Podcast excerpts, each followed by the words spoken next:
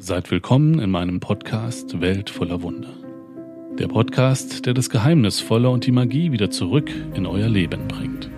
Ich bin Jan Becker, Wundermacher, Hypnotiseur und Magier. Und mein Leben ist bestimmt vom magischen Denken, von der Idee, dass der realste Moment, den ihr in eurem Leben erleben könnt, der Zustand der Verzauberung ist. Immer dann, wenn wir uns bewusst machen, dass wir in einer Welt voller Wunder leben, dass all das, was uns umgibt, ein Wunder ist, fühlen wir uns verbunden. Immer dann, wenn wir das Wunderbare, die Verzauberung der Welt verneinen, trennen wir uns von ihr. Für mich ist es wichtig, die unterschiedlichsten Menschen begrüßen zu dürfen, mit all ihren unterschiedlichen Perspektiven auf das Leben. Und doch sind wir alle vereint in einer Welt voller Wunder. Mein heutiger Gast ist ein ganz spezieller Gast für mich. Herzlich willkommen, Daniel Kehlmann. Hallo. Daniel Kehlmann, ich glaube, ich muss dich nicht vorstellen, aber für die, die dich noch nicht kennen, Daniel Kehlmann ist Autor, hat ganz wunderbare Bücher geschrieben, unter anderem das Buch Beerholms Vorstellung, das mich sehr inspiriert hat. Da werden wir drüber reden. Die Vermessung der Welt ist vielen sehr bekannt und das neueste Buch, so viel ich weiß, ist Till mhm, mit ja. Y geschrieben. Ja. Hat auch einen gewissen Grund. Und ich freue mich wirklich sehr, dass du da bist. Und schön, dass du noch keinen Podcast von mir gehört hast. Dann weißt du auch nicht, was jetzt kommt. Ich habe keine Ahnung. Ich sehr weiß gut. es wirklich nicht. Denn ich bitte meine Gäste am Anfang immer, sich vorzustellen. Und zwar in nur drei Worten. Wie würdest du dich beschreiben in drei Worten?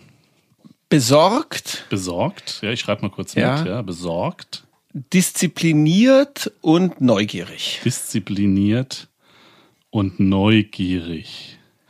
Besorgt. Warum besorgt? Was? Mm, besorgt ist ein Grundzustand. Damit meine ich jetzt gar nicht die augenblicklichen Zustand, sondern ich hätte auch nervös sagen können. Das geht in die gleiche Richtung. Mhm. Ist so eine Grundverfassung von mir, irgendjemand hat mir mal gesagt, es gibt im Englischen, die unterscheidet man gerne zwischen den Warriors und den Warriors, also den Kriegern und den Besorgten. Und da hat mir sofort eingeleuchtet. Ich bin definitiv eher ein Besorgter als ein Krieger. Also immer, wenn ich wohin gehen muss, so wie jetzt hierher, habe ich Sorge, nicht rechtzeitig da zu sein oder die falsche U-Bahn zu nehmen oder das Taxi bleibt im Stau stecken. Und wenn ich gut hier angekommen bin, habe ich Sorge, dass was anderes nicht klappt. Das ist einfach ein Grundzustand geht natürlich mit der Disziplin ganz gut zusammen, weil man sich dann auch eher bemüht, dass die Dinge, die man selber zu tun hat, funktionieren, weil man immer Angst hat, es wird sowieso alles daneben gehen. Das ist super interessant. Wie viele Bücher hast du jetzt geschrieben?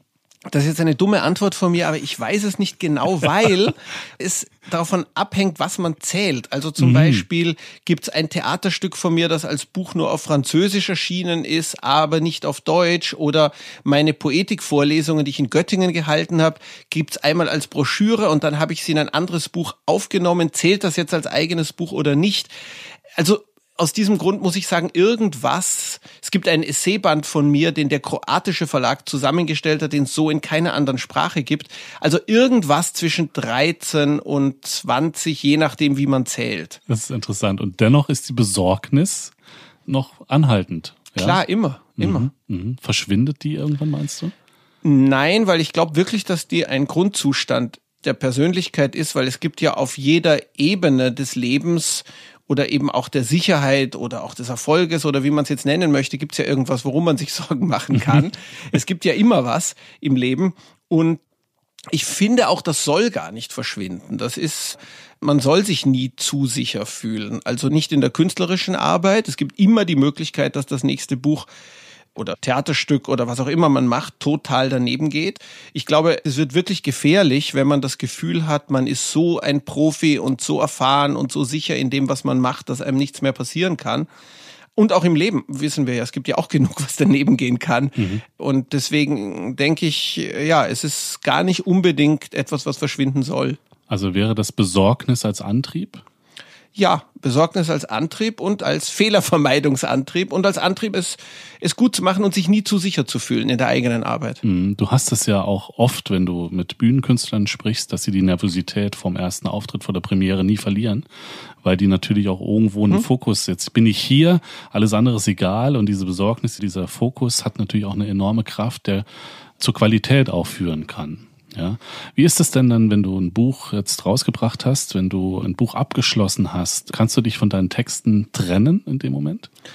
Nach einer Weile. Also mhm. interessanterweise gibt es ja diesen Moment, wo man ein Buch abgeschlossen hat, so nicht, sondern das ist eine Reihe von Momenten. Also, weil in dem Moment, wo man das Manuskript fertig geschrieben hat, weiß man, man wird noch irrsinnig viel dran arbeiten. Man weiß, im 17. Kapitel fehlt noch das Ende und im 20. gibt es ein Ende, aber das Ende ist noch nicht gut und so weiter. Also man hat dann zwar das Gefühl, ich habe jetzt mal eine erste Fassung, aber gleichzeitig hat man das Gefühl, da gibt es noch so viel zu tun.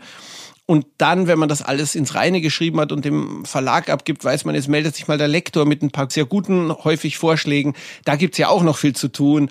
Und dann gibt's den ganzen Lektoratsprozess. Und wenn dann wirklich mal das Ding vom Korrektor kommt mit den allerletzten Beistrichen, dann hat man aber eigentlich schon das Gefühl, dass man es schon vor einer Weile abgeschlossen hat. Also es gibt nie diesen Moment, wo man sagt, gestern war es nicht fertig, jetzt ist es fertig sondern das ist so eine Grauzone. Mhm. Bleiben wir noch mal kurz bei der Besorgnis auch. Hört die Besorgnis dann auf, wenn das durchs Lektorat gelaufen ist und dann ist es erschienen? Hört dann eine Form von Besorgnis auf? Findest du dann Ruhe oder bleibt die dann immer noch bestehen, weil dann auch wieder neue Ideen in die Welt gebracht Ja, dann kommen neue Ideen und mhm. man will ja weitermachen und das ist dann eigentlich schon die schlimmste Besorgnis, nämlich die, dass man immer das Gefühl hat, so ich schaff's nie wieder wie gesagt, die finde ich ja auch gut, über die will ich mich ja nicht beklagen. Ja. Aber sie ist auch immer begründet. Das ist ja keine unbegründete Sorge, weil es kommt ja für fast jeden Schriftsteller, der lang genug arbeitet, mal der Moment, wo plötzlich die Qualität seines oder ihres Werkes abfällt, wo man mhm. anfängt, sich selbst nachzumachen. Also plagiieren ist vielleicht zu brutal gesagt, aber ja. wo man anfängt, das, was man früher mal erarbeitet hat, einfach nur noch zu wiederholen. Und man hofft natürlich, dass man noch nicht so weit ist. Aber irgendwann ist der Moment da. Also das ist eigentlich die, die schlimmste, also die dauerndste Besorgnis. Mhm. Eine stetige Besorgnis. Okay. Im Grunde genommen bist du ja geschult, als Schriftsteller Welten zu erschaffen. Mhm. Ja, Welten, die ich so noch nie erlebt habe. Du schreibst es auf und ich als Leser kann sie erleben. Wie siehst du denn das dann in deinem Leben? Hast du das Gefühl, dass du selbst auch dein Leben schreibst? Ist ein bisschen eine Unterstellung, aber ein bisschen. Also es gibt dieses Phänomen, dass einem wirklich immer mal wieder Dinge, die man vorher für einen Roman erfunden hat, dann relativ ähnlich im Leben passieren. Mhm. Das ist ein ganz komisches Phänomen. Und ich will jetzt nicht irgendwie esoterisch klingen. Ich denke, dafür gibt es wahrscheinlich eine sehr natürliche, rationale Erklärung. Aber es ist etwas, was, wenn man sie privat fragt, sehr viele Schriftsteller kennen. Mhm. Dieses, dass ihnen Dinge passieren, die sie vorher mal in Romanen erfunden haben. Ich finde das faszinierend, manchmal direkt unheimlich. Hast du da ein Beispiel eventuell parat? Ich müsste jetzt überlegen, aber von ganz großen bis ganz kleinen Beispielen. Ich habe mal eine Geschichte geschrieben von einer Frau, die irgendwo in einem zentralasiatischen Land ihren Pass verliert und dann dort verschwindet und habe dann auch kurz danach meinen Pass verloren. Es ist keine große ja. Sache. Man kann sagen, na klar, jeder verliert mal seinen Pass. Aber wenn man das gerade vorher geschrieben hat, dann ist man schon überrascht. Es ist, es ist total interessant. Ja. Ich gebe dir mal eine Idee, dass gerade vor dir eine Figur sitzt, die du geschrieben hast. Jetzt wäre mal ganz schräg. Und zwar hast du dein erstes Buch bei Holmes Vorstellungen. Mhm. Da beschreibst du einen Weg eines Zauberkünstlers, der sich eigentlich erstmal der Zauberei verweigert. Das irritiert ihn alles. Er will Theologe werden sozusagen und er hadert immer mit seiner Psyche und ist manisch eigentlich mhm. auch, ja, so wie ich die Figur kennengelernt habe. Und taucht immer mehr in die Zauberkunst als Trickzauberkunst ab und trifft einen Mentor, der sehr bodenständig, konservativ. Mhm. Ich habe ihn so als Pantoffeltragenden ja. im in seinem Sofa Sessel sitzenden, aber sehr sehr erfolgreichen Zauberkünstler. Mhm. Den trifft er und lernt von ihm und da vermischt sich plötzlich in diesem Buch durch einen Fieberwahn die Realität. Und was am Ende rauskam, was bei mir hängen blieb, war, dass dieser Zauberkünstler plötzlich in der Lage ist, ein Kartenspiel auf den Tisch zu legen und die Karten zaubern, ohne dass er selbst was tun muss. Also er selbst ist mit in dieser zauberhaften mhm. Welt und erlebt die Zauberei auch. Und das war ein Moment, der mich total inspiriert hat, meine Idee der Zauberkunst und des Magiers sozusagen zu entwickeln. Du und Thomas Mann. Ja, oh, das freut mich sehr, wirklich ist, sehr. Also ist der Chipola, Ja, der spielt Chipola, eine ja. Rolle, ja, der mich sehr geprägt hat. Und auch deine Figur, deine Herangehensweise an das Magische hat mich enorm geprägt. Und dann habe ich zur Vorbereitung unseres Gesprächs, weil ich mich so gefreut habe, dass du, es gibt so viele Parallelen und Momente, die passiert sind, kann ich dir gleich auch nochmal erzählen, dachte ich so, wie ist es eigentlich, stell dir mal vor, Daniel Kehlmann hätte dich geschrieben. Seitdem Daniel Kehlmann dich geschrieben, gibt es dich in der Form. Wenn du das hörst, was war das mit dir? Ja, also, äh, um, also erstens natürlich freue ich mich wahnsinnig, dass dir dieses Buch so viel bedeutet hat, zumal es eben mein erster Roman war und auch ein Buch, das nicht sehr viele Leute kennen von mir. Also da freut es mich natürlich doppelt und ich kenne natürlich deine Arbeit. Ich war auch bei einer Show von dir schon mal. ich auch spannend, und insofern ist das natürlich, ich saß da im Publikum, hatte natürlich keine Ahnung, dass du überhaupt mein Zaubererbuch von 1997, da ist das erschienen Wahnsinn, schon, ja. dass du das überhaupt kennen könntest. Also das freut mich natürlich wahnsinnig. Das mit der Figur von mir, also mir kommst du schon sehr real vor. Also insofern fällt es mir schwer, das jetzt zu 100 Prozent zu teilen, diese Fiktion. Aber ich finde es ganz toll, wenn du das so siehst.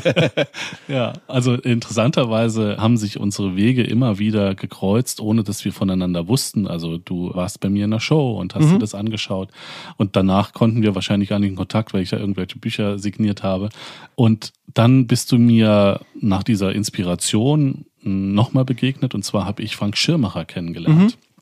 Und Frank Schirmacher hat mich zu sich nach Hause eingeladen, der Herausgeber damals der FAZ. Leider lebt er nicht mehr, ganz interessanter Mensch.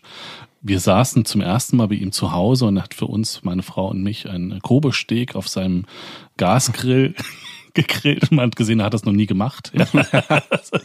Und er hatte eine Bibliothek, die voller magischer Schriften war, also von Agrippa von Nettesheim zurück in die Vergangenheit, in die Historie unter anderem. Und dann sitzt er so vor mir und sagt, wissen Sie, Herr Becker, ich habe mal über Sie nachgedacht und ich finde ja das, was Sie da tun, so interessant und auch so tief und mit Thomas Mann. Es sollte jemanden geben, der über Sie schreibt, der Ihre Biografie schreibt und wissen Sie, wen ich da im Sinn habe, den Daniel Kehlmann. Und ich weiß, das gibt's doch gar nicht. Ja, Also da bist du mir nochmal begegnet. Ja, das finde ich sehr, sehr spannend. Das ist toll, weil ich wiederum ihn auch nie kennengelernt habe. Mhm. Ich habe sogar vor zwei Jahren den Frank Schirmacher Preis bekommen Oh, okay. und stand da vor einem riesigen Saal, als der verliehen wurde, voller wichtiger Menschen aus der deutschen Medien- und Literaturwelt und habe dann in meiner Dankesrede gesagt, ich bin in einer Hinsicht wirklich eine Minderheit in diesem Saal. Ich habe Frank Schirmacher nie getroffen. Aha. Und ich weiß auch gar nicht, ob er sich in irgendeiner Form für meine Arbeit interessiert hat, sie wahrgenommen hat. Ich weiß es nicht. Also ich habe seither dann, weil ich das damals gesagt habe, immer wieder gehört, dass er sehr wohl gewusst hat, was ich so geschrieben habe. Das ist jetzt eine doppelte, wie soll man sagen, doppeltes aneinander vorbeigehen, Ja, genau. weil ich ihn auch nie getroffen habe. Ja, es ist super interessant. Also du warst total bei Mhm. ihm auf dem Schirm und er hat also wirklich vorgeschlagen, ob du nicht das schreiben könntest. Toll. Also sehr, sehr spannend. Der Magier. Magie. Was ist das für dich? Ja, ich komme natürlich gleich, ich erröte gleich hier, was man zum Glück nicht sieht, wenn ich darüber vor dir spekulieren soll, weil du so viel mehr davon verstehst. Was für mich ganz wichtig ist, würde mich interessieren, ob du das ähnlich siehst. Für mich ist Zauberkunst, wenn sie gut gemacht wird, wirklich eine Kunstform. Also so wie Dichtung, Malerei, Komposition. Für mich ist es wirklich eine echte künstlerische Disziplin und einfach etwas unglaublich Schönes, etwas unglaublich Schönes und eine echte tiefe ästhetische Erfahrung, die einen ebenso wie das gute Maler oder Schriftsteller tun, die Wirklichkeit echt neu wahrnehmen lassen. In dem Fall von Zauberei eben die psychologische Wirk die Wirklichkeit der Objekte. Sind die Dinge wirklich undurchdringlich? Was heißt es, wenn plötzlich etwas fliegt? Was heißt es, wenn plötzlich etwas verschwindet? Und natürlich die psychologische Wirklichkeit. Man denkt ja wirklich auch neu darüber nach, was Denken heißt, wenn man sieht, dass jemand scheinbar Gedanken lesen kann. Und eben dieser Vertrag, als Romancier schließe ich auch eine Art von Vertrag mit dem Publikum, nämlich auf dem Buch steht Roman und das heißt, du bist jetzt gegenüber dem, was ich dir da gebe, in einer komischen Zwischensituation. Es ist alles gelogen, also erfunden. Und andererseits sollst du aber jetzt auch, während du das liest, es schon auch glauben, aber auch wissen, dass es erfunden ist. Und das ist doch ein bisschen vergleichbar, würde ich sagen, mit dem, was ein Zauberkünstler macht, indem er ja eben nicht vorgibt, echte übernatürliche Fähigkeiten zu haben. aber gleichzeitig auch nicht augenzwinkernd dauernd sagt, das ist alles Blödsinn, sondern schon eine echte, überzeugende Darbietung liefert und eben mit dem Publikum schon auch den Vertrag eingeht. Du weißt, es sind Tricks, aber du glaubst es auch, solange es andauert. Mhm, mhm. und es gibt natürlich furchtbar viele schlechte Zauberer, aber es gibt natürlich auch furchtbar viele schlechte Schriftsteller und mhm, Maler. Das heißt gar nichts. Aber für mich ist das eine wirkliche komplexe Kunstform. Also vielleicht hältst du das jetzt alles für Unsinn, was ich gerade gesagt habe. Ich kenne ein paar Zauberer. Ein Freund von mir ist der wirklich grandiose Kartenkünstler Mark Mitten in New York mhm. und der wird immer mhm. ganz aggressiv, wenn ich sage, Zauberei ist eine Kunstform und er sagt, er sieht sich überhaupt nicht als Künstler. Mhm. Ich widerspreche ihm da aber auch von ja. meinem Zuschauerstandpunkt ja. aus. Er sieht sich dann eher als Handwerker. Er sieht sich eher als Handwerker, ja, Das ist ja immer diese Unterscheidung zwischen Kunst und Handwerk. Das haben wir ja tatsächlich in allen Kunstformen. Ja, eben. eben. Der Maler eben. könnte auch, ich bin kein Künstler, ich bin genau. Handwerker. Genau. So, das ist interessant interessant, was da auch wieder Worte für eine unterschiedliche mhm. Realitäten entstehen lassen. Das finde ich sehr interessant, mit dieser Kunstform, mit dem Vertrag einzugehen, zu sagen, das ist Illusion und das ist die Realität. Für mich wird es immer dann interessant, du tauchst in diese Illusion ein, du kommst aus der Illusion heraus und durch diesen Moment der Illusion hat sich deine Realität verändert. Mhm. Ja, was der Romancier, der Schriftsteller ja auch tut im Grunde genommen.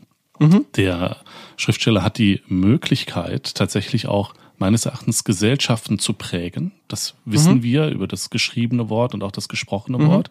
Und du kannst erstmal gar nicht eine Unterscheidung finden, ist das jetzt Illusion oder ist tatsächlich Realität als Leser. Ja, du kannst ein bisschen abgleichen. Ja. Und was ich da wieder interessant finde, ich habe, dann muss ich gestehen, dein Buch Till noch nicht durchgelesen, mhm. ich habe es mal angefangen, dass du da ja auch mit einer Form von Illusion arbeitest, indem du den Till Eulenspiegel nimmst, aber eben nicht die historische Figur beschreibst, wie man sie kennt, sondern tatsächlich auch deine Ideen dazu ja. gibst. Ja. ja. Inwieweit würdest du das unterschreiben, dass eben die Illusion auch immer in die Realität eingreift? Ich würde nicht sagen, es gibt keine Realität. Das würden ja einige Leute auch gerne sagen. Es, ja, es gibt ja. einen Philosophen namens Latour, der sagt, dass zum Beispiel die alten Römer noch keine Virenkrankheiten haben konnten, weil man die Viren damals noch nicht entdeckt hatte. Mhm. Das ist konsequent, aber das ist natürlich meiner Meinung nach Unsinn. Es gibt eine objektive Realität und zu der gehören auch Viren und schwarze Löcher zu einem Zeitpunkt, wo wir sie noch nicht erkannt und gefunden haben. Aber es ist eben doch auch so, letztlich das, was wir über die Wirklichkeit wissen, letztlich ist die sehr mathematisch und abstrakt. Die echte Wirklichkeit unter Anführungszeichen da draußen sind Felder und nicht einmal Elementarteilchen, weil die sind ja selber nur Äußerungen von Feldern. Also einander durchdringende Felder unterschiedlicher Kräfte in einem kalten Kosmos, wo der Raum expandiert. Und die Welt, in der wir uns bewegen, von Tischen, Regalen, Blumen, blauem Himmel, und Wolken und Sonne, die am Himmel steht und so weiter, ist ja eine, die sehr stark tatsächlich von unserem Wahrnehmungsapparat konstruiert ist. Und insofern denke ich, alles, was wir lesen, alles, was wir hören, alles, was wir an Kunst wahrnehmen oder auch an Erlebnissen durchmachen, verändert ja wirklich diese Welt, in der wir uns bewegen, weil diese Welt, die Welt unseres psychologischen Erlebens ist immer zu einem großen Teil, ein Konstrukt. Mhm. Und du hast es zum Beispiel auch, wenn wir uns einen Geldschein anschauen, da ist die gesellschaftliche Absprache, der ist 100 mhm. Euro wert, aber in Wirklichkeit, die Realität ist es ein Stück Papier mit Farbe drauf. Ja? Aber wir geben ja eben auch den Objekten einmal den rationalen, objekthaften mhm. Moment. Ja, hier steht etwas aus Glas und das hat oben eine Öffnung. Und, ja. Aber die Idee davon, die macht es eigentlich zu einem händelbaren Objekt, indem wir eben sagen Glas. Ja. Und diese Idee ist dann auch tatsächlich Teil des Objektes. Also zu sagen, natürlich ist auf der reinen Objektebene der Geldschein nur ein Papier. Andererseits die Absprache, dass der für was anderes steht und man für was anderes bekommen kann, wird eben auch zu einem Teil dieses Objektes und haftet sich dem an. Es gibt ja einen sehr realen Unterschied zwischen einem Blatt Papier, das man jetzt aus diesem Block hier reißen könnte, und dem Geldschein. Der kann ja potenziell dein Leben verändern, dieser mhm. Unterschied. Insofern gehört zu den Objekten immer schon ein bisschen mehr dazu als das rein Dinghafte, dass man sich auch gegenseitig auf den Kopf schlagen oder auf den Fuß fallen kann. Dass du der Idee entfremden kannst, ja. sozusagen, ja. Würdest du sagen, ist es ausgeglichen? Also ist die Idee eines Objektes, ist sie stärker als das Objekt? Da streiten sich ja auch die Philosophen. Wie würdest du das sehen? Ich habe da keine feste Position. Ich habe, also als ich Beholms Vorstellung geschrieben habe, ich war ja sehr jung, es war mein erstes Buch, da war ich sehr unter dem Bann von Schopenhauer, der immer wieder sagt, dass die Welt eigentlich ein Traum ist. Es ist außerdem noch Wille, aber die Welt der Objekte und der Dinge ist sowieso unwirklich und traumartig. Die Welt als Wille und Vorstellung. Genau, also und ein bisschen hänge ich dem immer noch an. Es ist auf jeden Fall nicht richtig zu sagen, dass alle Ideen, die den Dingen anhängen, Illusion sind und nur das undurchdringliche Dinghafte real ist. Wahrscheinlich, wenn ich jetzt so drüber nachdenke, ist es wirklich so, dass das Ideenhafte, das den Dingen anhaftet, noch stärker ist. Mhm. Ich meine selbst, mir hat das mal ein Quantenphysiker erklärt, das, was wir als das Dinghafteste überhaupt empfinden, nämlich dass Objekte undurchdringlich sind, dass sie uns als Hindernisse entgegenstehen, dass wir gegen eine Mauer rennen und nicht durchgehen, dass wir was auf einen Tisch stellen können, ist selbst wiederum letztlich nur ein Effekt des Pauli-Prinzips. Das bedeutet, dass das Elementarteilchen nicht den gleichen Energiezustand am gleichen Ort haben können. Also praktisch, dass Elektronen nicht in der gleichen Umlaufbahn, obwohl es ja eben keine Bahnen sind, sondern Energiezustände zur gleichen Zeit sein können. Und das erzeugt die Undurchdringlichkeit von Objekten. Also letztlich ist es ein ganz abstraktes mathematisches Prinzip, das dafür sorgt, dass die Dinge undurchdringlich sind und uns so fest und dinghaft entgegentreten. Mhm. Und wie Arthur Eddington so schön sagt in seinen Vorlesungen zu Beginn des 20. Jahrhunderts schon, da spricht er von seinem Tisch, eben Eddingtons Table. Und er sagt, dieser Tisch ist eigentlich nicht da. Aber er meint nicht, mhm. weil der Tisch ein Traum ist, sondern weil das Atom zu so einem großen Teil aus Leere besteht. Ja, das ist super äh, spannend. Dass eigentlich der Tisch, wenn man ihn auf der atomaren Ebene anschaut, sich auflöst. Da ist kein Tisch. Da sind Atome, die zu 99,9 Prozent leerer Raum sind.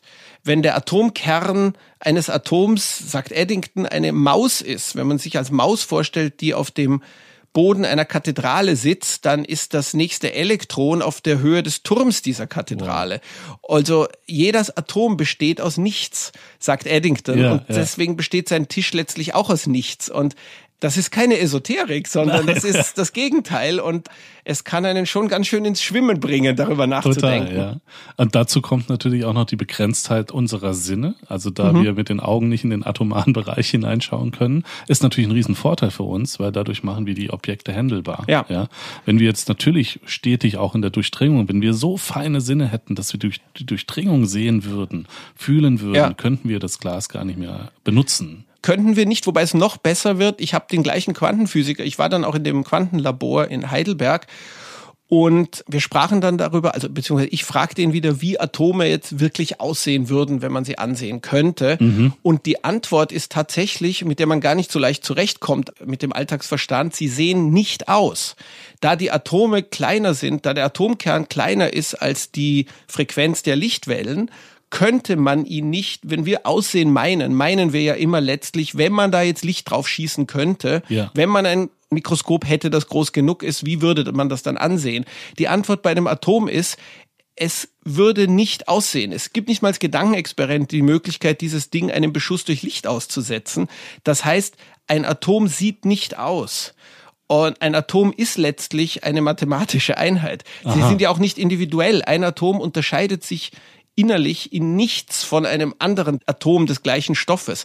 Also letztlich ist man zurückgestoßen plötzlich in Mathematik. Also das, mhm. das Innerste, das, ich klinge jetzt schon wieder wie Bärholm in meinem Roman, aber es ist einfach, es ist einfach so. Das innerste Wesen der Welt der Dinge, in der wir uns bewegen, ist letztlich abstrakte Mathematik und damit muss man mal zurechtkommen. Ja. Ja, sehr, sehr, wow, ja. Also müssen wir jetzt alle mal ein bisschen drüber nachdenken. das Interessante, wenn ich meinen Weg jetzt so zurückverfolge, mhm. der mit der Zauberkunst früher begonnen hat, mit dem Erlernen von Handgriffen und Kunstgriffen, habe ich mich irgendwann sehr weit nochmal davon entfernt, weil ich selbst auf der Suche war nach wahrer Magie und was ist das tatsächlich. Und wenn ich heute auf der Bühne arbeite oder darüber schreibe, ist es immer eine Mixtur aus wie schaffe ich es, einen Raum zu eröffnen, in dem etwas entstehen kann, mit dem wir nicht gerechnet hätten, der aber möglich ist, weil wir die Realität tatsächlich stetig neu gestalten. und das gilt ja auch besonders, wenn du hypnotisierst, nicht absolut, wahr? Absolut, ja. ja. Und selbst von der Hypnose habe ich mich jetzt immer weiter entfernt mhm. und tatsächlich nur in die Öffnung des Raumes mich begeben und was kann geschehen, wenn wir die Hände aneinander halten? Mhm. Was spüren wir da? Und durch diesen kleinen Impuls ist es plötzlich möglich, dass du mir folgst, wenn mhm. du das Gefühl hast, du hängst fest an meinen Fingern mhm. oder dass, wenn ich meinen Finger bewege, dein Finger sich mitbewegen muss. Ja, mhm. also plötzlich entsteht eine Synchronizität, die du nicht als Metaphysik, dass da vielleicht wirklich eine unsichtbare Kraft ist, die mhm. uns aneinander hält, erklären kannst, sondern vielmehr als Phänomenologie. Phänomenologie. Phäno genau, vielen Dank. Gut, dass ich Schriftsteller hier habe. Des Moments. Ja, der also nicht planbar ist. Und das wird plötzlich zur Magie. Und das finde ich eben sehr nah auch an der Lebensrealität, mhm. die wir erleben, die eben das Chaos ist und sich scheinbar sortiert, weil unser Bewusstsein die Stabilität darstellt. Ja. Aber wie gehst du eigentlich um, wenn ich jetzt auch was fragen ja. darf? Aber wie, Nein, darfst du nicht meinen Podcast. wie gehst du um? Weil einerseits arbeitest du ja dann mit nur bedingt planbaren Situationen, ja. aber andererseits hast du einen Saal voller Leuten, die eine Show sehen wollen. Also hast du dann innerlich so ein Spektrum von möglichen Ausgängen oder bist du dann darauf gefasst, dass es einfach auch mal nicht klappen kann? Oder wie geht man damit um? Hm. Das ist immer eine Form der Haltung. Und meine Haltung ist die Neugier und die Faszination, ob dessen, was da kommt. Mhm. Und es ist egal, was dann kommt. Also meine Idee ist die Faszination, die Neugier zu sehen, was entsteht da. Und sollte jemand vor mir stehen, der sagt, also irgendwie, ich spüre jetzt gerade nichts, mhm. gibt es trotzdem immer noch die Momente, dass er eine Kleinigkeit erlebt hat. Und mhm. dann frage ich nach, was war das? Warum dieses Nichts? Was ist das jetzt?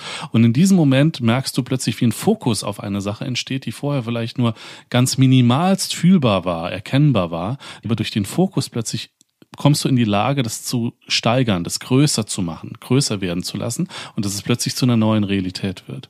Und was ich dadurch gelernt habe, durch diese sehr verspielten Momente, weil in diesem Moment geht es ja um nichts, es geht nicht um dein Leben, es geht eher ums Spielen und durch Spielen eben was Neues erlernen, zu entdecken, entstehen neue Realitäten.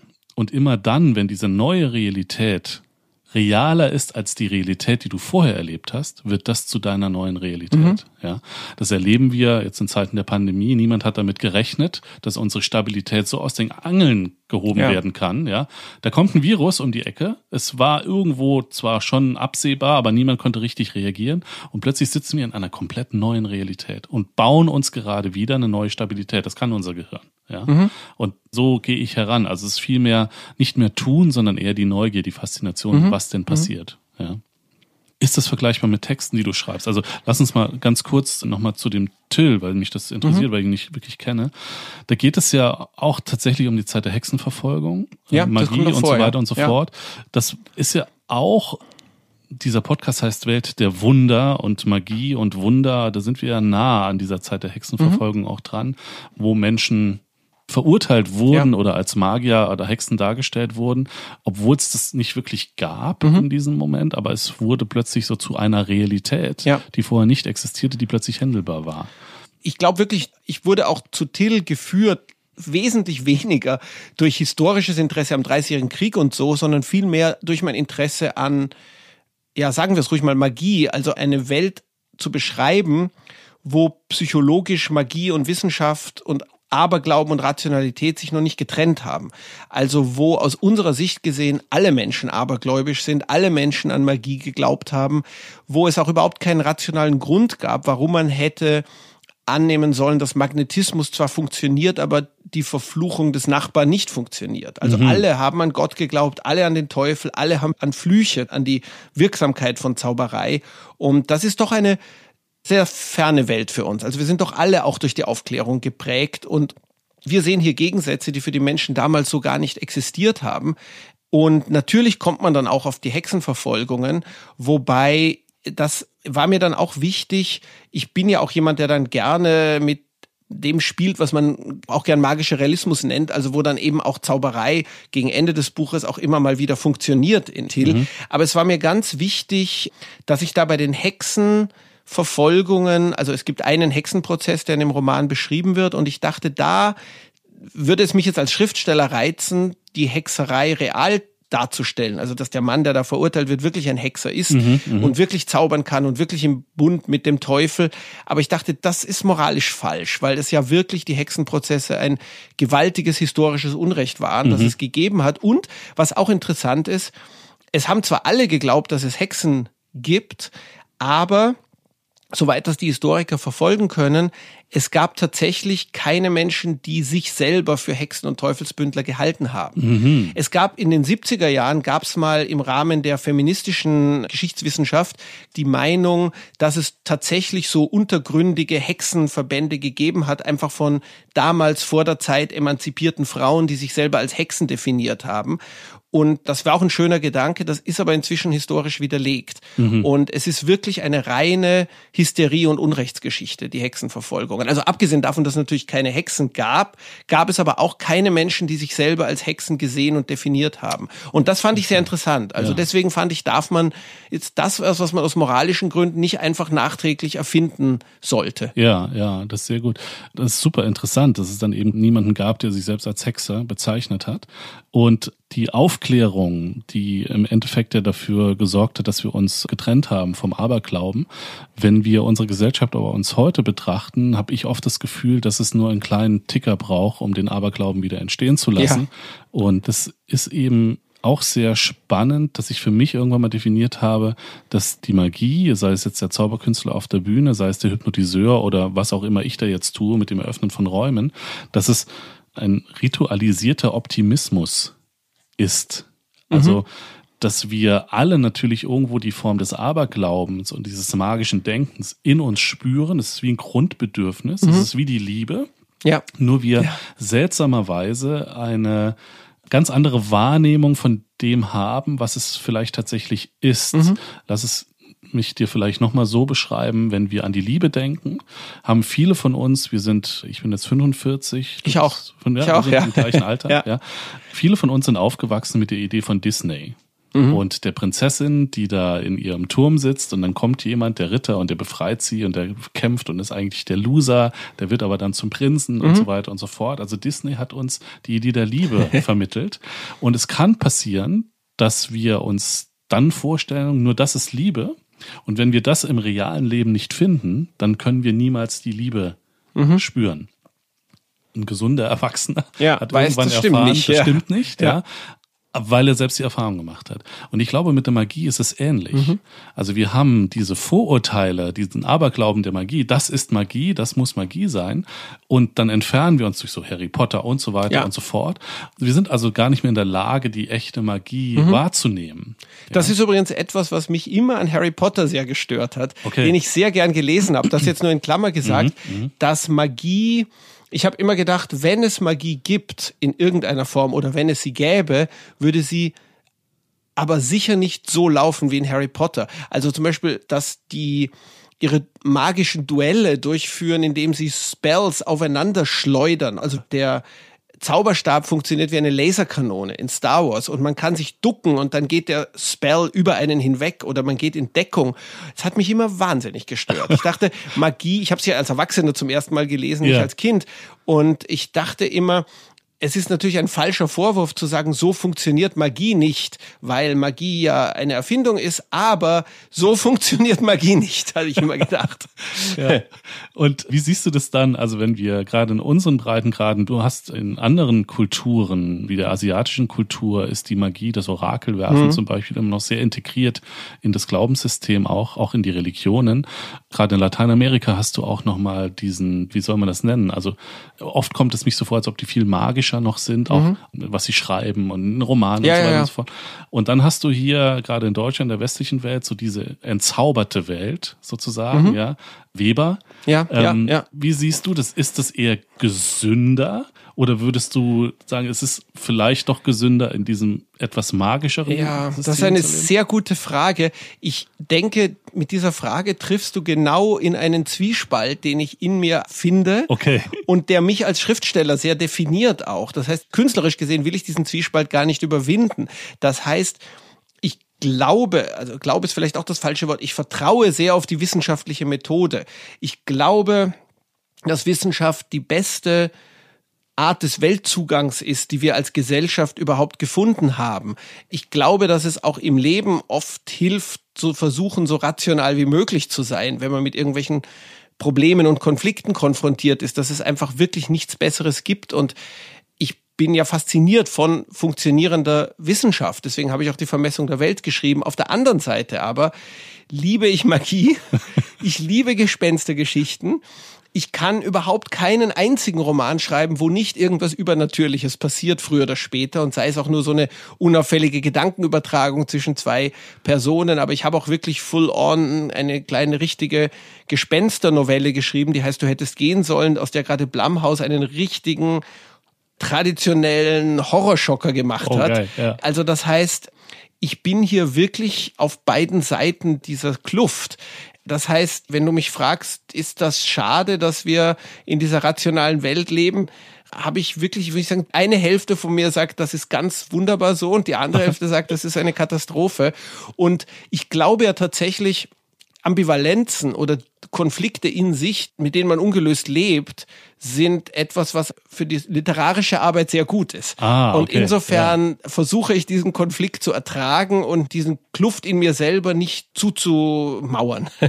Es gibt diesen, ich weiß gar nicht, wer ihn gesagt hat, ich glaube Lady Bradbury oder hieß die, die gesagt hat, ich äh, glaube nicht an Geister, aber ich habe Angst vor ihnen. Ja, ganz genau, ja. Ganz, ganz richtig. Das würde ich ganz genau so unterschreiben. Bei mir, ich habe ein Theaterstück geschrieben, das heißt Geister in Princeton über Kurt Gödel, den größten Logiker des 20. Jahrhunderts, der tatsächlich eine panische Angst vor Gespenstern hatte. Also das hat mich natürlich sofort fasziniert. Und in dem Stück geht er einmal mit Albert Einstein spazieren und spricht wieder über die Gespenster. Und Einstein sagt dann zu ihm, ich glaube nicht an Gespenster, weil wenn ich an sie glauben würde, dann würden sie auch zu mir kommen und ich es ist einfach sicherer, nicht an sie zu glauben, weil ich habe Angst vor Gespenstern. Und das ist zwar paradox, aber das beschreibt genau meine Einstellung gegenüber Gespenstern. Ich glaube nicht an sie, weil ich glaube, dass würde ich an sie glauben, dann würden sie früher oder später auftauchen und dafür fürchte ich mich zu sehr. Okay, also liegt es am Glaube sozusagen, dass es Magie gibt oder nicht gibt? Ja, das ist auch eine gute Frage, weil ich habe gerade vor zwei Tagen, es gibt auf YouTube ein faszinierendes, langes Interview mit der letzten Kaiserin von Österreich-Ungarn, Zita, die eine ganz rationale Frau ist und einfach, ich habe das angesehen, weil ich mich mit dem Ersten Weltkrieg beschäftigt habe und sie spricht ganz rational, ganz klar, ganz wach darüber, wie sie den Ausbruch des Ersten Weltkriegs erlebt hat. Und dann erwähnt sie noch kurz, dass Franz Ferdinand, also der, äh, der Thron, genau, der Thronfolger, dass er zu ihr und ihrem Mann kam, zwei Monate vor seiner Ermordung und gesagt hat, in ein paar Monaten ermordet man mich. Oh, das weiß okay. ich. Das habe ich, das spüre ich. Und das erzählt sie und sagt sie, ja, und wir sagten, was für ein Unsinn. Und dann ist er leider zwei Monate später ermordet worden. Und dann sieht man das und denkt sich, ja, da komme ich jetzt auch nicht wirklich weiter mit dem Glauben. Das ist tatsächlich ein ziemlich gut überprüftes, belegtes, paranormales Ereignis. Ja, also ja. es wäre jetzt irrational zu sagen, Frau Kaiserin Zita, die sonst überall völlig rational klingt, ist in diesem einen Punkt vollkommen wahnsinnig oder hat sich was ausgedacht. Das wäre auch irrational, sondern ich muss einfach sagen, ich stehe betroffen davor und muss sagen, ja, es gibt paranormale Ereignisse, die gut bezeugt sind. Ja, das ist unglaublich spannend auch da wieder. Vielleicht ist es ja auch so ein bisschen der Spieltrieb in uns und tatsächlich, dass wir uns eben alles vorstellen können. Unser Geist ist so groß, dass wir uns einfach alles vorstellen können. Deshalb gibt's ja Innovationen, deshalb können wir Visionen spinnen, ja, und die doch tatsächlich irgendwann real werden lassen. Aber ich glaube auch tatsächlich, dass, also ich glaube, ich könnte mir vorstellen, dass zum Beispiel Zeit auch tatsächlich ein brüchigeres physikalisches Objekt oder eine brüchigere Struktur ist, als wir so im Alltag erleben. Und ich könnte mir zum Beispiel vorstellen, dass tatsächlich auch die Déjà-vus, die wir ständig haben, nicht bloß eine psychologische Täuschung sind, sondern dass wir tatsächlich in Träumen immer mal wieder aufgrund dessen, dass die Zeit eben doch etwas Komplexeres ist, als wir gemeinhin annehmen, Momente die Zukunft sehen. Ich denke, so eine Annahme, wenn man sie als Hypothese hinstellt, bedeutet auch nicht, dass man sich esoterischem Wahn ergibt, sondern es ist durchaus möglich, dass dafür mal eine gute, nachvollziehbare, rationale Erklärung auch angeboten werden kann. Aber im Moment sollte man das eben auch nicht ablehnen, weil es genug belegte Fälle gibt, dass sowas eben doch funktioniert manchmal. Absolut. Und es gibt diesen bekannten Sheep-Goat-Effekt, von dem man gehört. Das war eine Nee. Studie in den 80er Jahren. von einer Neurowissenschaftlerin, die eben genau den Aberglaube genommen hat und wollte mal testen. Ist denn der Glaube, gibt es da ein Zusammenspiel bei paranormalen Fähigkeiten? Und sie hat, sagen wir jetzt mal 50 Studenten genommen, die an Übersinnliches mhm. geglaubt haben und hat 50 genommen, die gesagt hat, okay, sie glauben überhaupt nicht dran. Und die mussten dann so Vorhersagen treffen, welche Wörter da jetzt gleich irgendwie zu ihnen gesagt werden. Und erstaunlicherweise waren die, die dann geglaubt haben, viel erfolgreicher über der Norm als die, die nicht dran geglaubt haben. Und die, die nicht dran geglaubt haben, die waren sogar noch unter der Norm. Ah, ja. ja, also ganz interessant. Da gibt's sehr, sehr viele Studien, die auch das irgendwo nochmal belegen. Es gibt auch eine tolle Studie, die zeigt, wie inkonsistent die meisten von uns sind. Man hat Studenten der Naturwissenschaft angeboten, 100 oder 150 Dollar, also wirklich einen ganz netten Betrag, den man gerne mal einfach so kriegt, nur dafür, dass sie ein Dokument unterschreiben, wo drin steht, dass sie ihre Seele dem Teufel verkaufen. Aha. Und man hat sie vorher gefragt, ob sie an sowas glauben, haben natürlich alle Nein gesagt. Ja. Und dann war der Anteil derer, die praktisch das unterschrieben haben, um einfach ganz leichte 150 Dollar zu verdienen, war winzig. Und das ist auch nachvollziehbar. Ich würde auch zögern. Ja, ja. Aber es ist interessant. Nicht für 100 Dollar. Ja. Genau, das muss Aber schon mehr sein. Der Blick in die Zukunft. Für jeden Gast werfe ich ein Würfelorakel. Ja, das habe ich für dich auch mhm. getan. Und es ist wirklich immer erstaunlich, was rauskommt, weil das immer tatsächlich passt. Bei dir kam raus The Bellow der Balk, der Blasebalg, mhm. ja, oder Lunge eben auch. Und das Interessante ist, es hat was mit einem Schwertschmied zu tun, der durch etwas Luft das Feuer immer am Brennen hält, aber es nicht zu hoch kochen lässt, mhm. sozusagen, auch noch nicht ausgehen lässt. Und was bei diesem Orakel rauskam, war eben diese Idee des Schwertschmiedes in der Lage, das Feuer zu kontrollieren. Dein Feuer in dir mhm. und tatsächlich auch das Feuer weiterzugeben an andere. Wahrscheinlich durch die Bücher, die du schreibst. Das kam mir so. Und langsam immer genauer zu werden und zu perfektionieren. Mhm. Ja? Wenn du das hörst, beschreibt das ein bisschen deine Persönlichkeit? Also das Feuer, du kriegst es nie aus, mhm. aber du kannst auch kontrollieren, inwieweit du das rauslässt. Ich kann jetzt nur sagen, das beschreibt es wirklich sehr gut. Das beschreibt sowohl, wie ich durch den Alltag gehe, eben mit einer gewissen Grundnervosität, aber eben auch Aufmerksamkeit, die aber eine kontrollierte sein muss. Aber es beschreibt vor allem auch die künstlerische Arbeit. Also der Zugang zu dem, was man eben so die Kreativität nennt, weil man muss sich diesen Zugang erhalten und es darf im Idealfall nicht ausgehen, es darf aber auch nicht überkochen, sonst ist es nicht mehr so brauchbar für die alltägliche Arbeit. Romane zu schreiben ist ja ein Langstreckenlauf und nicht etwas, was man in ein oder zwei genialen Tagen hinlegen kann. Das heißt, es ist etwas, wo man sich auch die eigenen inneren Kräfte gut über längere Zeit, über lange Zeit, also können ja viele Jahre sein, einteilen muss. Und wie gehst du mit der Neuzeit jetzt um, mit dem Digitalen, das ja eigentlich danach giert, dass jeden Tag auf Instagram ein neuer Text von dir stehen muss? Ja, das mache ich nicht. Also ich habe keine Sorge vor Technik. Also ich bin sehr technikaffin. Also alle Freunde von mir fragen mich immer, wenn sie sich nicht auskennen, wenn sie irgendein Problem haben mit dem Computer. Also da Technik hat mich immer fasziniert, habe ich immer gerne mich mit umgegangen. Aber soziale Medien, da habe ich mich immer ferngehalten. Eben auch aus dem Grund, weil ich das Gefühl habe, wenn man da präsent ist, dann muss man sich wirklich sehr damit beschäftigen. Also nichts ist langweiliger als Menschen, die dann dauernd Fotos von ihrem Essen posten oder einfach nur Links zu irgendwelchen Spiegel Online-Artikeln, die sie gelesen haben. Das heißt, wenn, muss man das wirklich zu einem Teil des eigenen Werkes machen. Das gibt's ja. Es gibt Schriftsteller wie Teju Cole oder eine Zeit lang Salman Rushdie, die ganz konsistent, intelligente, tolle Sachen auf Twitter veröffentlichen, weil sie sich mhm. wirklich auch damit beschäftigen, jeden Tag. Was könnte meine heutige Twitter-Botschaft sein? Aber wenn man dazu keine Lust hat, dann ist es wirklich besser, man hält sich aus den sozialen Medien raus. Und wir kennen ja alle das Phänomen, dass wenn man sich auf Streitigkeiten einlässt und auf Diskussionen in sozialen Medien, mhm. dass das dann den Geist völlig übernimmt. Also man geht dann, also wir kennen das alle von Leuten, die wir kennen, entweder öffentlich oder privat, die gehen dann völlig auf in diesem sich herumstreiten auf Twitter und beschäftigen sich die ganze Zeit damit. Das ist natürlich eine sehr schlechte Einsatz geistiger Ressourcen. Mhm, okay, ja. Und tatsächlich, da entstehen natürlich auch wieder Welten, die überhaupt gar nicht der Realität entsprechen, sondern das sind tatsächlich wieder so Vorannahmen, die wir haben. Ja. Man geht ja davon aus, dass man eben sagt, Google ist keine Suchmaschine, sondern eine Bestätigungsmaschine. Ja, ja. ja und da ist sicherlich auch der Gedanke der Muße, also die Zeit, mhm. sich zu nehmen, um auch mit dieser Thematik klarzukommen, entspricht natürlich auch der Idee des Romancier, wie du gerade beschrieben hast, eben in die Tiefe zu gehen und die Dinge zu erforschen und nicht gleich alles, was man so gerade mal irgendwo gelesen hat, auch schon wieder rauszuhauen als eigene Meinung in dem Moment. Ja. Absolut. Mir ging das sehr stark so jetzt im Lockdown in Corona-Zeit. Am Anfang habe ich mich über alles Mögliche aufgeregt, mhm. teilweise auch über die völlig überzogenen, abstrusen Regeln, die da und dort erlassen wurden. Habe an Freunde SMS geschrieben, habe immer überlegt, ob ich irgendwo einen Artikel schreiben soll.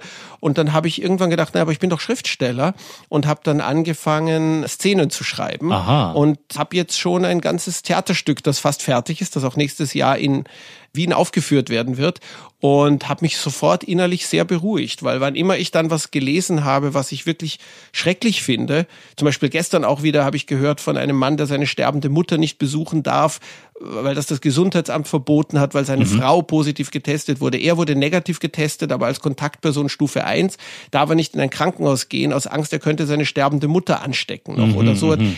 Man hört sowas, man regt sich furchtbar auf.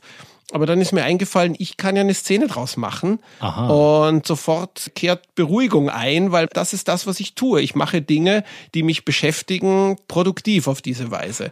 Und das hat mir sehr geholfen. Ist es denn auch eine Form der Selbstheilung? Also das Schreiben ja. als Selbstheilung? Ja, ich würde sagen ja. Allerdings muss man das als Geheimnis behandeln, was ich jetzt natürlich gerade nicht tue. Aber das Problem ist, dass natürlich sehr viel Schreibtherapie angeboten wird von Psychotherapeuten. Okay, ja. Und das ist jetzt nicht der Zweck des Schreibens also dagegen ist auch nichts zu sagen, ja. aber diese Leute, die dann durch, erfolgreich durch Schreibtherapie gegangen sind, die Patienten, schicken dann sehr oft ihre Resultate noch an Verlage und hoffen, dass sie dann nebenbei noch ein bekannter Autor werden. Mhm, ja. Das funktioniert im Normalfall nicht. Aber auf der anderen Seite, wenn man künstlerisch ernsthaft arbeitet, an seinem literarischen Werk, kriegt man sehr oft eine Selbstheilung sozusagen als Nebeneffekt mitgeliefert. Und das ist wunderbar. Einfach mal die Gedanken rauslassen. Ja, ja genau. Nicht im Kopf halten, ja, sondern genau. rauslassen, ja. Lieber Daniel Kehlmann, jetzt heißt dieser Podcast ja Welt voller Wunder. Was ist denn für dich ein Wunder? Oder was sind Wunder? Für mich ist ein Wunder erstens das Bewusstsein, dass wir bewusste Wesen sind. Das ist ja auch immer noch nicht hinreichend erklärt, warum wir überhaupt eine innere Welt haben, warum wir letztlich nicht biologische Roboter sind, sondern warum jeder von uns bewusst ist, Farben, Töne, sich selbst wirklich wahrnimmt, warum es diesen merkwürdigen inneren Hallraum gibt des Bewusstseins. Das wäre ja nicht nötig, aber das gibt es. Der innere Hallraum? Ja, der Raum, warum es irgendwie ist, ich zu sein, warum es irgendwie ist, du zu sein, warum wir tatsächlich ja, uns selber bewusst sind und auch wissen, dass wir uns bewusst sind. Wir könnten ja auch Roboter sein, wir mhm. könnten genau das gleiche Gespräch führen, aber nicht bewusste Wesen sein, aber wir sind bewusste Wesen. Das ist ein, eine Art Extra, das uns die Natur oder wer auch immer oder was auch immer gibt, mhm. das für mich ein Wunder ist. Ein auch wissenschaftlich völlig ungeklärtes Phänomen. Und damit zusammenhängend ein anderes echtes Wunder ist natürlich, dass es tatsächlich moralische Regeln gibt, dass es ein Sollen in der Welt gibt. Ein Sollen? Ja, dass wir gewisse Dinge sehen und wissen, das ist falsch oder wir sehen andere moralisch und andere Dinge sehen, die wir sehen, das ist richtig. Das ist ja in der physikalischen Welt eigentlich nicht klar, warum es auch noch die Möglichkeit gibt, sich zu anderen gut oder schlecht zu verhalten, warum es überhaupt das Gute und das Schlechte oder Böse gibt man darf natürlich nicht zu sehr sich darauf reduzieren, dass es ein Wunder ist, aber es ist eine Art Wunder, dass die, mhm. dass die Welt nicht nur das ist, was der Fall ist, sondern eben auch das, was richtig und falsch ist in unserem Benehmen, in unserem Verhalten zueinander. Mhm. Das ist im Grunde genommen das, was auch die Religionen früher aufgenommen haben, die Moral, ja. ja. das Ethische. Und die sind natürlich auch wieder auf dem Wunderglauben entstanden. Also scheinbar hat die Idee des Aberglauben und des Wunderglaubens auch immer die Möglichkeit, Moral ja, zu transportieren. Ist aber nur bis zu einem gewissen Grade dafür verwendbar natürlich, mhm. weil wenn Moral einfach das ist, was Gott uns sagt, wenn es ihn denn gibt, dass wir tun sollen, dann wäre es ja keine echte Moral, sondern dann wäre es einfach auch wieder nur eine Diktatur, wo mhm. uns jemand was vorschreibt und wir machen es halt. Aber das wirklich Großartige an der Moral ist, dass selbst Gott, wenn es ihn geben würde, oder gibt, an die Moral gebunden ist. Was richtig mhm. und was falsch ist, was gut und was böse ist, gilt dann eben auch für Gott. Das ist das Grandiose an der Moral. Und gibt es eine Kernmoral, eine Kernmoral? Ich erinnere mich an ein Gespräch mit einem Menschen, der in China geboren ist und der hier nach Deutschland kam und wir über den Freiheitsbegriff mhm. Diskutiert haben und er eine ganz andere Freiheitsvorstellung hatte als ich, weil es eben gesellschaftlich so geprägt mhm. schien oder ist und er auch sich überhaupt gar nicht eingesperrt gefühlt hat in den Systemen, in dem er groß geworden ist. Aber ich von außen betrachtet dachte, Mensch, für mich wäre das wie eingesperrt fühlen. Gibt es eine Kernmoral? Ich denke schon. Und ich meine, auch unabhängig davon, wie dieser Gesprächspartner von dir seine Freiheit oder Mangel an Freiheit empfunden hat. Es hat schon einen Grund, dass China das Internet zensuriert für Nachrichten von uns, aber wir nicht das Internet für Nachrichten aus China. Das mhm. heißt, China vielleicht hat zwar eine andere Kultur, aber letztlich hat die Regierung dort auch das Gefühl, dass unsere Idee von Freiheit sehr ansteckend sein müsste. Sonst würden sie ja nicht sich so bemühen, dass die nicht an ihre Bevölkerung herangetragen wird, während wir relativ unbesorgt sind, dass die Leute bei uns von der eingeschränkten Freiheit in China erfahren. Also insofern denke ich, man braucht das nicht ganz kulturrelativistisch zu sehen, sondern mehr Freiheit ist schon grundsätzlich zu befürworten, egal wo jemand geboren wurde. Und letztlich glaube ich auch, dass man sich darauf einigen kann. Aber grundsätzlich der Kern der Moral, ich denke, das kann man nicht so auf eine einfache Formel fassen, aber die beste Formel ist immer noch das gute alte, was du nicht willst, dass man dir tut, das füge auch keinem anderen zu. Das ist schon eine Richtlinie, mit der man sehr weit kommt. Eine Kernaussage mhm. und eine Kernmoral, ja. ja. Super. Also das Bewusstsein als Wunder, die Moral als Wunder zu sehen, gibt mir auch eine neue Perspektive. Das ist sehr schön. Wo führt dich dein Weg jetzt hin? Was hast du vor? Schreibst du was Neues, was Interessantes, was? Ich schreibe erstmal die Netflix-Serie zu Till, also die Adaption meines eigenen Romans. Und außerdem arbeite ich an einem neuen Roman muss ich jetzt eben auch ein bisschen zurückstellen, weil so eine Fernsehserie zu schreiben ist schon eine größere Aufgabe. Also der Roman wird dann noch ein kleines bisschen dauern. Okay. Daniel Kehlmann, ist alles möglich? Oh, das ist eine schöne Frage. Es ist zu einfach zu sagen ja. Deswegen sage ich mal vieles, aber nicht alles vieles, aber nicht alles. Nehmen wir das mal als vorgeschobenes Schlusswort. Denn was ich auch mache, ist, dass ich jedem Gast einmal die Tarotkarten lege. Oh, schön. Und das würde ich dir auch gerne anbieten. Mhm, gerne. Und ich nehme sie mal wieder und öffne mal die kleine, was ist es denn, Schatulle und mische die Karten und wir streifen sie wieder hier vor dir aus mit dem Rücken nach oben, sodass du nicht sehen kannst, welche Karten hier liegen. Und geh doch mal mit deiner Energie drüber und wähle mal eine aus, die wir dann umdrehen und uns einfach mal anschauen. Diese hier. Okay, dann drehen wir die mal um. Das ist die Sonne. Die Sonne. Le Soleil die Sonne. Also wir sehen hier eine große Sonne und dann fliegen so Tropfen in verschiedenen Farben nach unten. Hinten ist eine ganz bunte Mauer, da stehen zwei Menschen unter dieser Sonne auf etwas Grünem, das könnte Gras sein. Und wenn du das siehst jetzt, wenn du dir das so anschaust, was könnte das für dich jetzt gerade in deinem Leben bedeuten? Ja, ich muss sagen, ein bisschen kenne ich ja die Tarotkarten, ja. aber in diesem Fall bin ich tatsächlich überfragt. Was die traditionelle Bedeutung der Sonne ist, fällt mir gerade nicht ein. Ich weiß zum Beispiel, dass der Mond eine ganz schlechte Karte ist, wenn man die kriegt. wenn man den Mond kriegt, dann ist schon, ist schon sehr, sehr schlecht. Das weiß, Dafür ist der Tod eigentlich eher eine gute Karte, weil er Veränderung bedeutet. Also ein bisschen was weiß ich, aber ich weiß wirklich nichts über die Sonne. Was fühlst du? Also ich, ich fühle, liebe es ja ohne ja, die feste ja, Bedeutung. Ja, ja, ja. Ich habe das Gefühl, dass es eine, vielleicht ist das jetzt meine grundsätzliche Besorgnis, dass es eine zwiespältige Karte ist. Mhm. An sich wäre die Sonne natürlich was Nettes, aber wenn ich das hier ansehe, die brennt schon sehr stark herunter und die zwei Leute da wirken auch nicht gerade entspannt, die da in der Sonne stehen. Also ich könnte mir vorstellen, dass es eine Situation von Stress oder sogar Belastung sein könnte. Sage ich jetzt nur, also wirklich ohne Vorwissen, was ja, diese Karte traditionell heißt. Das ist interessant, heißt. dass du siehst. Also traditionelle Bedeutung, ja. die lassen wir sowieso mal weg. Also ja. für mich sind die Tarotkarten wie eine Spiegelung. Mhm. Also du schaust da hin und nach Jung passiert ja was mit dir. Mhm. Wenn du sagst, das ist so ein bisschen diese, wir kommen zum Anfang, die Besorgnis. Ja, ja, ja, ja. du siehst ja, äh, man könnte hier auch von der Möglichkeit, Menschen zu treffen, könnte man mhm. hier jetzt natürlich auch sagen, unter der Sonne, die ja. eigentlich positiv ist. Für dich Stimmt. brennt das. Ja? Stimmt, für mich Und da hinten haben wir aber eine kleine Mauer und die ist ganz bunt. Was könnte so eine bunte Mauer sein?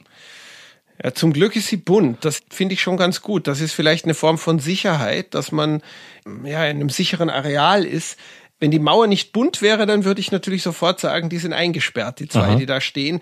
Da die Mauer bunt ist, Und auch nicht so hoch, ne? nicht so hoch, man könnte drüber, genau.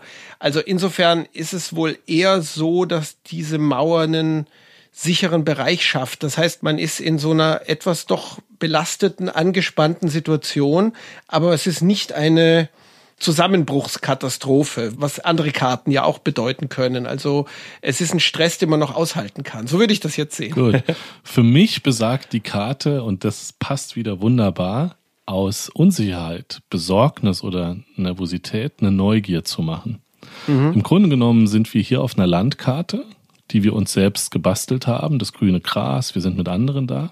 Und es ist hinten diese bunte Mauer, die unsere Welt abgrenzt. Und wir haben aber immer die Möglichkeit, zu dieser Mauer hinzugehen und rüber zu schauen und neugierig zu sein, was befindet sich denn dahinter? Ja.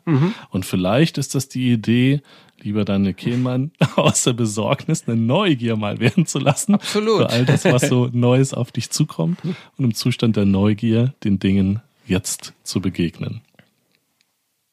Gut, nehme ich gerne so mit und bin ich auch absolut dafür. Super.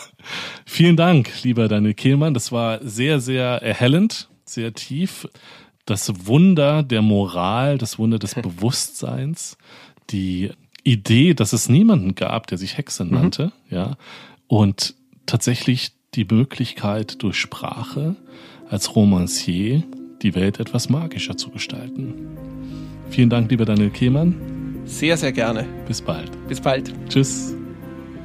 Vielen Dank, dass ihr mit mir die Zeit verbracht habt. Ich freue mich, wenn ihr diesen Podcast abonniert auf iTunes, Deezer, Spotify und überall dort, wo es Podcasts gibt. Lasst mir auch gerne eine Bewertung oder einen Kommentar da oder schreibt mir ein Feedback. Bis zur nächsten Folge Welt voller Wunder.